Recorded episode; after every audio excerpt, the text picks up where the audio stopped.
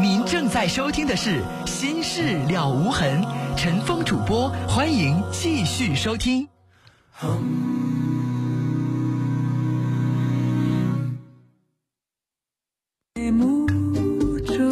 好，听众朋友，这里是《心事了无痕》节目，欢迎您继续收听，我是主持人陈峰。提醒您，我们节目的网络上的联系方式，喜欢上网的朋友啊，可以首先找到我们节目的论坛，您可以搜索的方式啊，呃，搜索引擎当中直接搜索“陈峰听友俱乐部论坛”。在论坛上，我们提供了四十个 QQ 群啊，还有六个飞信群，我们的听友可以在论坛上互动讨论。另外，陈峰每天都会登录的微博。您可以直接搜索陈峰微博，早晨的晨，风雨的风，或者是新浪微博当中直接搜索 DJ 陈峰，A B C D 的 D，J K 的 J，早晨的晨，风雨的风。来看短信，八幺幺四的听众说，我昨晚发了一条短信啊，我刚从外地回来几天，我今年三十八岁，爱上了一个比我大十岁的女人，不知道该怎么办了，能帮我一下吗？先生，您这条短信说的实在是太笼统。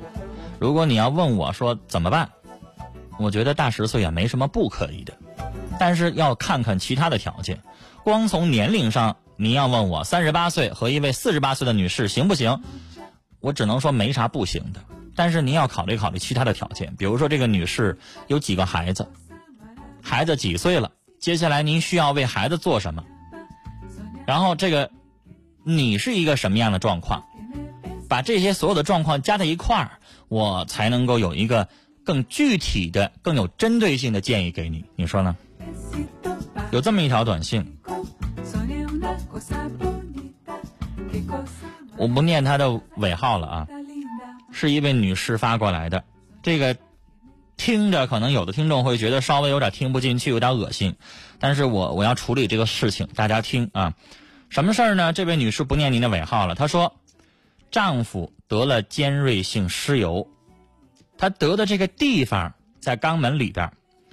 医生说他是同性恋，我觉得我不可相信。陈峰他真的是同性恋吗？女士，您想想啊，尖锐性湿疣它是一个很严重的性病。反复率比较大，非常的顽固。这次治好了，没准什么时候又犯了。那这个东西啊，它是在人的皮肤表面长起了一个小凸起，这样的一个东西。那你想想，正常来说，如果您的老公是跟女性发生性关系的话，那他这个小东西应该长在他的前面的生殖器上，是吧？那我问您，他跟女性如果发生性关系，他能用得着后边屁股吗？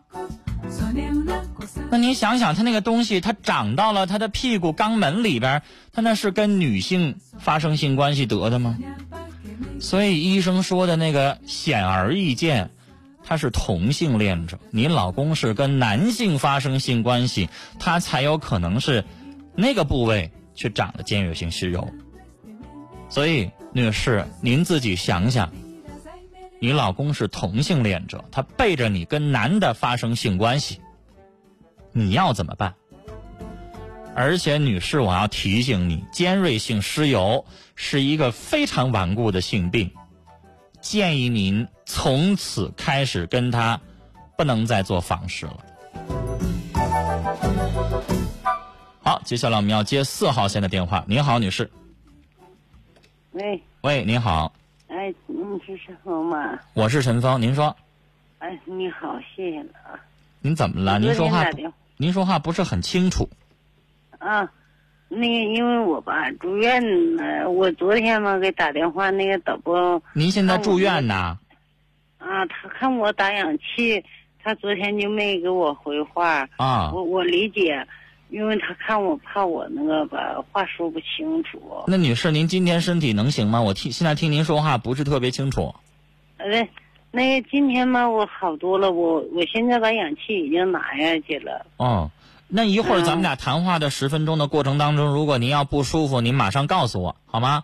哎，行行，我谢谢。因为您都要吸氧了，我我相信您整个的这个气管或者您的肺部应该非常的不好。要是喘不上来气儿，要一会儿不行的话，您赶快告诉我，提醒我好吗？哎，因为吧，我您说我怎么的呢？就是我吧，那个，嗯，我脾切除，胃切除，十二肠切除，嗯，而且胆切除，那个，哎呦，胃吧，就是做了几次大手术之后，您是不是跟我通过电话？对，我跟你通过电话吧。像您这样的人，我会有印象。您当时您就告诉我，您身体好几个脏器全切除了。对，现在就是有什么有一个什么呢？啊，有一个什么困惑我呢？就是我上个月吧，完了我就住院了。嗯。就是肺炎住院，住院完我出院之后吧，我去年，就是那个嗯，他查出来了，就是说的那个呃肠癌。完了，我们家吧，就我和我爱人嘛，就是虽然说我刚出院吧，寻思那个都是亲戚嘛，是不是？那个就跟那个，嗯，我们就极力的我给他，嗯，你看虽然说我刚出院吧，完了我就是医院这些个人嘛，我通过一些关系什么的，完我都都都给他找了，找完了之后吧，就给他做了他这个肠癌，就给他做了手术了。嗯，做手术吧，就有一天我就我。这些细节我就不跟你说了。就有一天嘛，完我我我我们家有车嘛，嗯，就寻思那个他们家 那个嗯那个我我爱人就是早上嘛就送他们，完晚上再接他们，这不就寻思让他们少花点钱嘛。嗯，完了就就有一天完了，我女儿吧就是叫我姑爷的时候，她晚上在那儿，完我姑爷吧就就怎么也不接电话。后来等到再一打电话的时候嘛，他就那个通话，通话他因为他有一手机嘛，再往他那个家里头打电话他就没接，因为他在家嘛。完我女儿就有点生气了，完我说的那个你去叫他去，回家叫他一声，因为都在楼下等了嘛。完我女儿可能就叫他的时候吧，语语气就有点那个生气了，说你看我爸为了送你还下雨，你看你怎么就这样式儿呢？为了别人通话。我我给你打电话你都不接呢，完了给我也没寻思别的呀。我那天吧，因为我我不能去，我刚出院嘛。嗯。完了那个，就给他们送到医院。到医院之后啊，下去了。完我我我家那个我我家那就寻思说的，你看都到医院了，说你领孩子上去，连让他看看他爷爷，这都手术了哈。嗯。下车了，我那个姑爷就不愿意了。嗯，就跟我姑，就跟我姑娘吵吵起来，吵吵起来了吧？但是完我，那你是在医院那个外边儿，完我他完我我我家老头一看他家吵吵起来吧？完我家那个就寻思说去把孩子拽回来哈，说别吵了，这多磕碜呐。等到我家那一下车之后，我那个姑就是就是，哎呀破口大骂骂的可难听了，但我也不知道啊。后来完了那个我，完我，完了那个，哎呀，您不舒服了？完了我我没有，嗯，我我就是说的那个什么，完我那个，嗯，他那个他妈妈不大会儿就来了，他啊对我那个姑儿就给我打电话了，说那那个妈，怎么回事啊？那个嗯，就说我姑娘，那个。咋的了？我说没咋的呀，他不就叫你吗？叫你打电话不接吗？就可能是就刚才您说的是打电话的时候，您姑娘呃姑爷电话占线，到底是占线还是没接？他是头头几次他没接，后来吧他就是占线，因为他手机占线，往往他家打电话吧，他在家他就没接。那我觉得这么点小事儿，您姑娘至至于生气吗？是啊。你想想，你说，你说要是没听见，或者是上个厕所，在家里边没接起来这电话，很正常吧？对吧？不是，他在他在跟别人唠嗑，因为啥？那跟别人说话为什么就不行呢？不是，那你拿起家里电话，你说我现在正通话呢，你就你现在你不就完全能听出来人家占线吗？那女士，你也可能跟谁有个急事儿，朋友找你有啥事儿，单位找你有什么事儿。那为什么就非得先接他媳妇儿电话？什么？他没上班，因为他爸手术了嘛。他爸是癌症。他没上班，单位就不能有事找他呀？啊？是女士，啥毛病？我看媳妇儿电话，我就非得把领导电话挂了，然后接媳妇儿电话吗？不，他家吧不知道是谁的电话。你不管是谁的电话，那占线就占线，至于生气吗？是啊，所以说这个事吧也怨我姑娘。我就觉得你姑娘生气就生不着，她什么脾气啊？占线呀，没有接呀，很正常。所以说我现在吧，我就恨我姑娘到哪儿呢？你就我就说说的，她不接电话，那你就叫她一声，她下来了，给咱们因为啥？咱们家是好心嘛，因为给那个是送她去换她妈，是好心，但我觉得你家女儿这个脾气发的有点莫名其妙，无中生有，而且有点不讲理了。你想想。你家姑爷为什么要最后吵起来？你家姑娘觉得莫名其妙，你无缘无故你生什么气啊？而且你想想，你家姑爷现在他一脑袋，他一身子，他多大的压力？他亲生父亲现在得的是肠癌，生命未卜。你无缘无故的，你跟我发一回火，你知道你姑爷现在他也闹心呢，对吧？那你跟我发火，我又觉得你无名这个莫名其妙，你无理取闹，那我也跟你发火呗，就吵呗，正好我也发泄一下我的情绪。是，但是这个吧。咱们都理解，我也理解。我寻思，我也想，我寻思，我就说，但是我当时吧，我没在场。完了，我家那个老头就说说的，就就就去就去就去打我打我打我女儿去了。说你怎么这么不懂事呢？人家爸爸住院，你怎么这么能跟人吵吵呢？嗯，那你你你说的我我家老头做的不对吗？你家老你家老先生不挺好吗？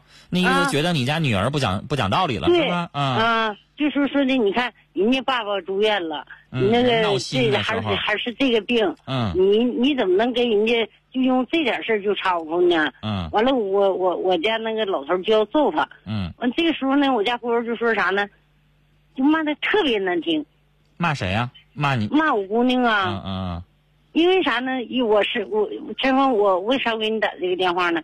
如果说的我家老头要是不在，你怎么骂都行。因为我家老头去阻阻止去去打我姑娘去了。好，这个时候你先告诉我，这个事儿过去了之后还有什么下文吗？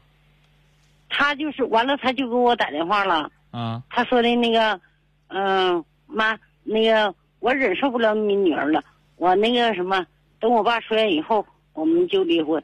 当时我这心吧，我就不行了，然后那个，我我也不知道他骂骂人呐，完我我家那个老头回来了吧，就就就就挺不高兴的，完了我就说我说怎么的了，他也没说，完后来吧，我他就跟我说了，他说的那个嗯那个，当我当我面儿，就是爹妈的什么都骂。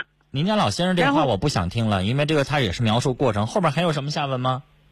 还是到这为止就到这为止就没了？就一下就把我气的，我现在肺子里头全是气儿。你生什么气啊？他骂他骂的太难听了。骂的又不是骂你老先生，又不是骂他老岳丈，骂的是他自己媳妇儿，人家两口子打仗。其实我想说，这个时候，您家老先生都不用跟着参与。我刚才已经说，你听我说完。我家老头没参与。您身体不好，您听我说话，啊，我想告诉您，您已经清楚了，您姑爷现在的心里边压力大，压力大的时候他烦躁，这个时候吵架，吵架的时候说那气话，您还能当真吗？啊，您想想，我现在退一步想，我告诉您阿姨，我们。以前我以前的家庭当中，两口子要吵架的话，啥话都有。你给我死去，出门让车压死你，这词儿都有过。我告诉你，那你要是我妈妈在旁边听着，你是不是就完了？那两口子在盛怒之下说的那个气话，你不能当真呐。他现在烦躁，你也理解。这事儿过去了，两个人冷静的思考，然后到时候是过日子还是不过日子，到时候再说。您这个时候你们两口子跟着掺和啥呢？我没掺和，他妈来。你没掺和，你跟着生气？不，他妈来找我来了。到这儿为止，咱们就聊到这儿了。我不想听什么他妈妈找了，这个事情现在不冷静，不要处理。等以后两口子什么事情都处理完了，平心静气了，到时候再说离不离婚的问题，啊。然后你姑爷说那些话，骂人的话也好，怎么样也好，是人两口子盛怒之下说的那个气话，我认为不能当真。那不能在老人面前骂呀。阿姨，你还想咋的呀？你想把这事情想闹到多大的地步啊？我现在跟您说的话，我是希望息事宁人。您还想咋着啊？真让他们俩离婚吗？我我不想。那就得了呗，那就那就到这儿为止得了呗，您就别当回事儿了呗。我说了，盛怒之下说的那个话，您不能当真。你说你们两口子就别管他们吵架的事儿了呗，过一段时间消停，然后继续过日子就得了呗。您还追究这东西干什么呢？你说你现在还病着呢，你现在还要打氧气呢，你现在又跟着生生气了。你说没参与，那你们你们两口子现在在跟着，不叫参与吗？我我什么都没说。那我就觉得您什么都没说，让他们两口子自己处理去。他现在您姑爷以后寻思明白了，跟老人道个歉，这事儿就过去了。啊，人家小两口之间，人家以后哪天说和了就好了。如果他们要真离了，离了就离了，让他们俩自己处理去。这个事情您就别管了，您自己身体不好。您上一次给我打来电话，我也劝您。我上一次我记得是你跟你什么，是嫂子还是跟什么的事儿？你也是动不动的，你自己这边还打着吊瓶，然后你还生气，气得你最后又喘起来了。女士，这种事情让你女儿自己处理去。他们俩也老大不小的人了，也三十来岁了。自己吵完了架之后，把对方的父母全给伤害到了，让他们俩自己回去寻思过味儿去，自己去道歉，自己去解决。如果真的要离了，离了就离了，离完了之后两个人后悔了还有机会，要不后悔那没办法。但是您现在跟着生什么气呢？人家吵架的时候，你要趴门听人两口子吵架，那多难听的都有，不能听那个话了。那你说，你说了啊骂父母的，那你说咱们中国人骂人不就是骂骂骂什么吗？那还有什么新鲜的东西？不就那样吗？那您听着，您当然难受了。那骂的全是妈妈，骂的全是你，是吧？那你说你跟着掺进去干啥？你去听那话干什么呢？你看大街的谁骂人不带个妈字啊？所以我劝您，您自己身体不好，您别想这些乱七八糟的，让他们俩自己处理去啊。跟您聊到这儿，再见。二幺七九的听众传情，安达的李德义、尹文波在找你，和我联系原住址，请查幺幺四。二六三六的听众说，前几天带几个形象比较好的朋友啊去做了一份工作，在安排工作的时候，老板把我那几个形象好的朋友都给安排了，而我这老员工却无事可做了。我认为我的能力并不比他们差，难道形象好就可以优先安排吗？纠结。女孩啊，我觉得你有点没有社会经验了。就比如说，你结婚安排那个旁边的伴娘，你会找比你漂亮的吗？一般人会有这个心计啊。比如说，给别人介绍其他的这个朋友的其他的工作的时候，别找比自己各方面强的，比你漂亮其实就是一条。那你说，一老板旁边有一美女，有一普通的。在能力差不多的情况下，谁不愿意用漂亮的呀？赏心悦目啊！你说呢？将心比心，想想，要是你的话，没准你也愿意用漂亮的呢。这个东西没办法，社会如此，谁让你们老板是男的呢？是不是？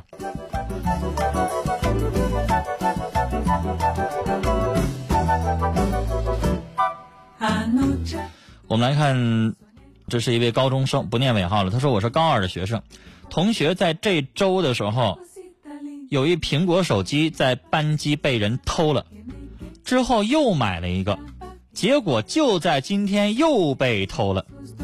家长去找老师想报警，可老师不想报警，可能是怕影响不好。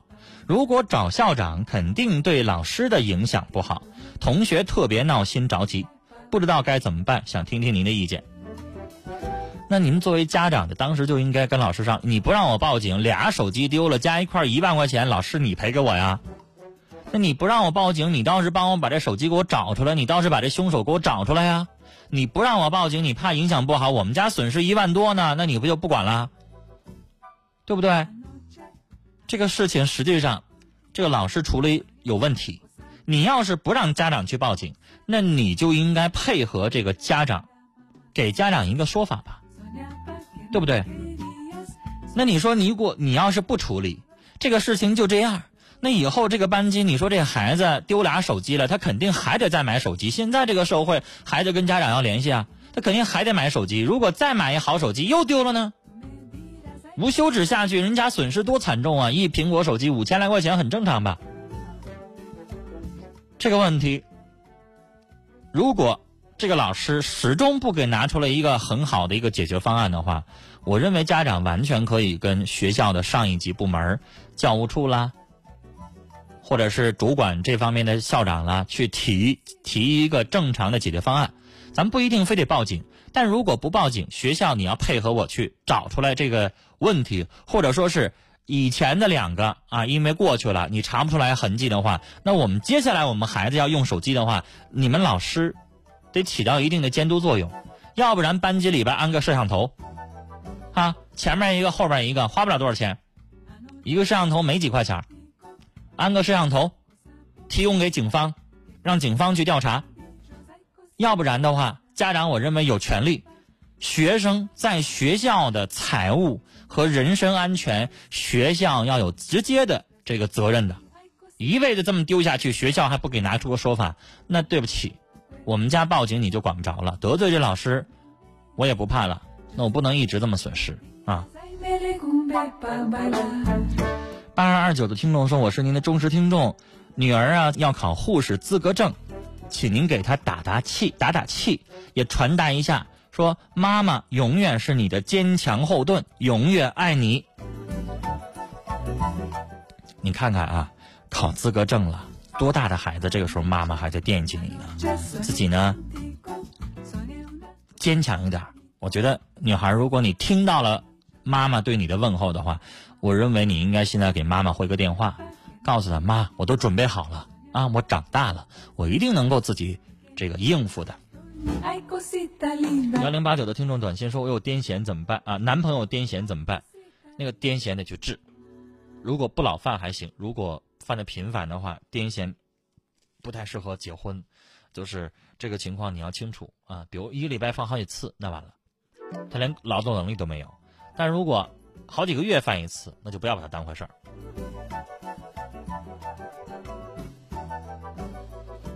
三零四二的听众说：“老听您节目啊，儿子今年四岁半，说话声音很嘶哑，喉咙长了一个包，不知道是是什么，会不会消下去？能帮我问一下吗？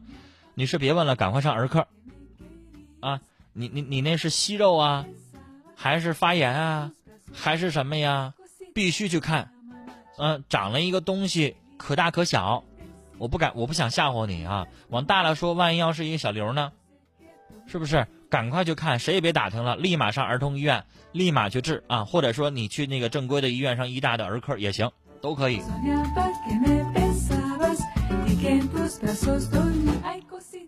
幺九幺三的听众说，我喜欢一个我们这边电台的 DJ，我今年二十岁了，我这样不切实际吗？从没见过他，就是欣赏他，他是八零后的。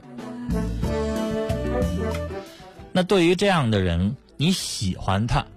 我理解，但是喜欢和爱不是一回事儿，啊，你喜欢他，比如说有的听众发短信说陈峰，我很喜欢你，很喜欢你的节目，OK 啊，很正常。但如果你打来电话，你也没见过我，你上来说你爱我了，那完了，明白吗？你喜欢我，跟你喜欢别的什么哪哪个电视剧里的明星或者是什么什么，那是一回事儿，明白吧？你喜欢刘德华，喜欢就喜欢了，你知道不可能成，但是。我不知道你先到了一个什么样的程度。